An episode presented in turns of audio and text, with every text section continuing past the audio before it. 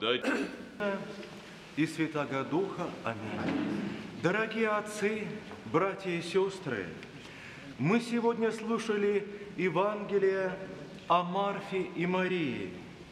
Этот отрывок из Евангелия от Луки читается уже тысячи лет на все праздники Богородичные, и каждое новое поколение христиан в нем черпает все новые силы для своей жизни и сокровища Божией премудрости. Господь пришел в Вифанию, где жили две сестры, Марфа и Мария, и брат их Лазарь. Зайдя в их дом, он так всюду стал проповедовать Евангелие. Марфа тот час погрузилась в хлопоты о дорогих гостях, а Мария села у ног учителя и внимательно, и забыв об обязанности хозяйки, внимательно слушала слова Христа. Марфа невольно возмутилась и обратилась самому Иисусу. «Господи, или тебе нужды нет, что сестра моя одну меня оставила служить? Скажи ей, что помогла мне». Господь же сказал в ответ, «Марфа, Марфа, ты заботишься и суетишься о многом, а одно только нужно. Братья и сестры, Марфа и Мария – это реальные люди.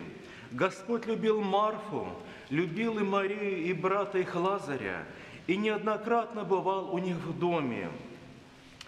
И хотя они жили почти две тысячи лет назад, в каждом из нас есть Марфа и Мария. Марфа – наша многопопечительность и суетность. А Мария – наша христианская душа, желающая припасть на грамм Христа Спасителя и жаждущая Божьего света и внимательно внимающая Его словам. И между ними, к сожалению, нашей душе часто происходит разлад. И, к сожалению, часто Марфа пытается подарить, подавить Марию. Наши земные заботы отодвигают на второй план молитву, теснят духовное чтение, помощь людям. А ведь время, человек, который провел без молитвы, оно безвозвратно потеряно для вечности. Если человек, христианин, не молится, не ищет Бога, то его жизнь утрачивает полноту содержания. Цель человеческой жизни, мы знаем, сказал Серафим Саровский, стяжание Духа Святаго. Или как один старец из Афонский сказал, что цель жизни – это главное соединение с Богом, то, что человека может сделать счастливым по-настоящему. И, и поэтому наш долг не терять памятование о Боге.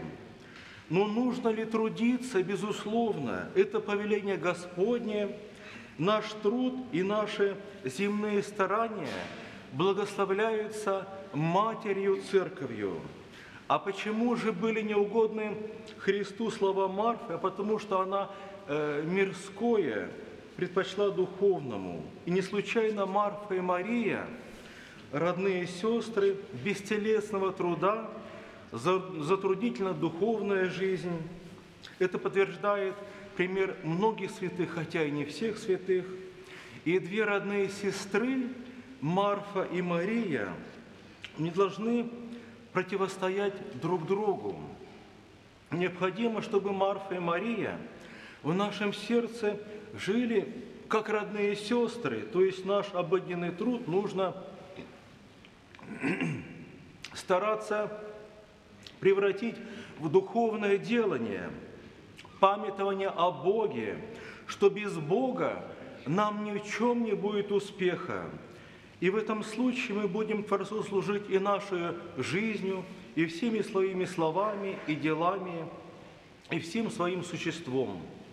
И пока этого не произойдет в нашем сердце, в нашей душе будет постоянный конфликт между Марфою и Марией. Мы знаем, что Господь Создатель красоты, гармонии, прекрасно была земля и вселенная до своего грехопадения. И теперь человеку, который отпал в греховном падении от Бога, необходим духовный труд по воссозданию с Божьей помощью утраченной духовной красоты и совершенства. И в достижении гармонии и единства между Марфой и Марией, то есть трудом и молитвою, которая пребывает в нашем сердце, стоит истинно духовная, подлинная христианская жизнь. На месте дома, где жили Марфа и Мария, сейчас находится греческий храм Иерусалимского патриархата, и в этом храме сохраняется камень, на котором сидел Господь и говорил свои божественные слова. Как радостно бывает путешественнику, который преодолевает на своем пути и скорби, и лишения, сознавать, что где-то на свете у него есть кровь, под которую он может вернуться, где он встретит внимание, где сможет он по-настоящему отдохнуть. Такой человек еще с большим усердием рвением, смирением, терпением совершает свой трудный путь, старается перенести все неудобства, связанные с путешествием. Очень долгий и нелегкий путь совершает в своей жизни каждый христианин. Человек, который знает, что попадет под кров родной матери, он радуется, потому что никто так не поймет, не выслушает, не посочувствует – Э, не поможет, как родная мать. Мы имеем родную мать, преблагословенную Деву Марию, перед которой каждое христианское сердце готово открыться с радостью, полным доверием, со светлой надеждою. Она была и остается матерью на все времена человеку. Святой Дмитрий Ростовский в своих творениях приводит такой случай, как один тяжкий грешник был спасен благодатью Божией Матери за то, что прежде чем совершать свой обычный грех, он приходил в храм, падал ниц перед образом Богоматери и говорил слова такие «Радуйся, благодатная, Господь с тобою».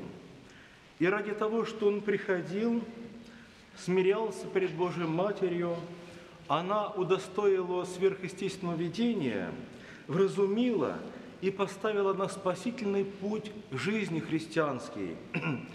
Предсказания и пророчества Божьей Матери мы встречаем у царя и пророка Давида, который жил за тысячи лет до Рождества Христова – Э, так говорит Давид о Божьей Матери в одном из своих псалмов. «Стала царица, одесную тебя». И действительно, на иконе Новозаветной Троицы мы, которые заключают в себе Святую Троицу, несколько справа, мы видим Божию Матерь, слева Иоанна Предтечу. Э, и далее говорит Давид в псалме, слыши, черь, и посмотри, и преклони слух твой, и забудь народ твой и дом отца твоего. И выжелает царь доброты твоей, ибо он Господь Бог твой, и ты поклонись ему. И дочь стира с дарами, и богатейшие из народа будут умолять лицо твое. Сделай имя твое памятным в род и род, Посему народы будут славить Тебя во веки и веки.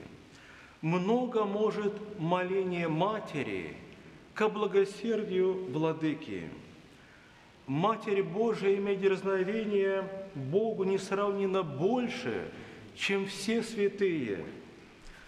Святые умоляют Бога как рабы Божии, а Матерь, Пресвятая Дева, просит как Матерь Божия – кому она обращается и кого она умоляет? Сына Божия, которого родила, правда, во времени, скормила и воспитала. Все святые умоляют Бога как Отца, а Пречистая как Сына. Примите во внимание лицо, умоляемое ею, то есть Христа, и лицо умоляющее, то есть Пресвятая Богородица. Как велико ее дерзновение, как горяча ее молитва. Возможно ли, чтобы не была оказана милость? Господь, умоляемый всеми святыми, иногда выслушивает их, а иногда и не внимает им. Разве апостол Павел не просил у Бога милости трижды и не был услышан? Но умоляемый Пресвятой Девой Господь внимает ей всегда, Он ее сын, она его матери. И чтобы сын услышал, исполнил прошение матери, это не милость, а естественный долг.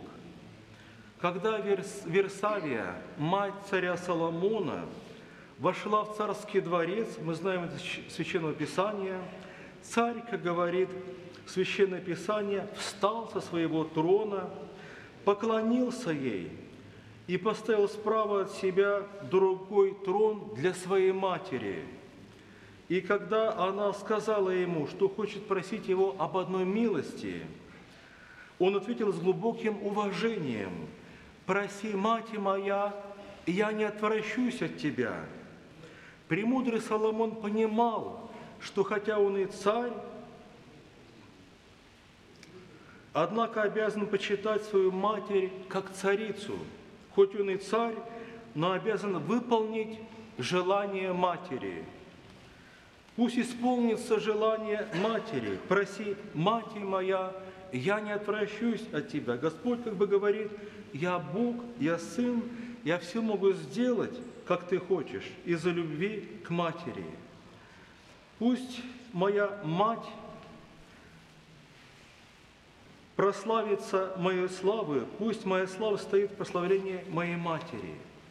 Кто не чтит и не уважает свою мать, тот недостоин названия человека. Кто не чтит Матерь Божию и не благовеет перед ней, тот недостоин имени христианского. Будем помнить мы, что мы сухая и бесплодная земля, порождающая только терни грехов, плевел и соблазнов. Ты, Пречисто, одожди на нас своим заступлением, чтобы с помощью Твоего ходатайства наследовать нам спасение в жизни вечной. Аминь. Спасибо.